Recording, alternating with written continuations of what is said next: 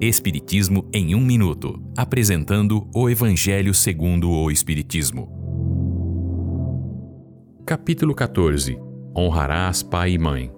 A ingratidão dos filhos e os laços de família. Parte 1. Esta é uma livre interpretação do texto de Agostinho de 1862. Quando o espírito desencarna, leva para a espiritualidade suas virtudes e vícios, tais como ódios e desejos de vingança. Alguns reconhecem seus erros e entendem que a caridade e o perdão é o caminho que leva a Deus. Então, depois de alguns anos de meditações e orações, pede aos espíritos encarregados da justiça divina para que possa reencarnar na família daquele a quem odiava.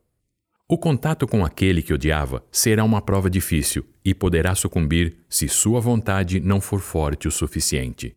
Assim, a causa de ódios, antipatias e repulsões instintivas, sem origem nesta vida e observadas em certas pessoas, só podem ser encontradas no passado. A alma do filho vem da espiritualidade para a terra para progredir. É dever dos pais ou responsáveis ajudá-la a evoluir, colocando todo o seu amor para aproximá-la de Deus.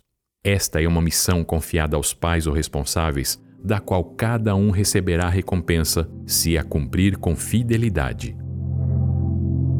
Esta é uma livre interpretação. Livro consultado: O Evangelho segundo o Espiritismo, de Allan Kardec, edição 3, em francês. Visite nosso site www.vidaespiritismo.com.br.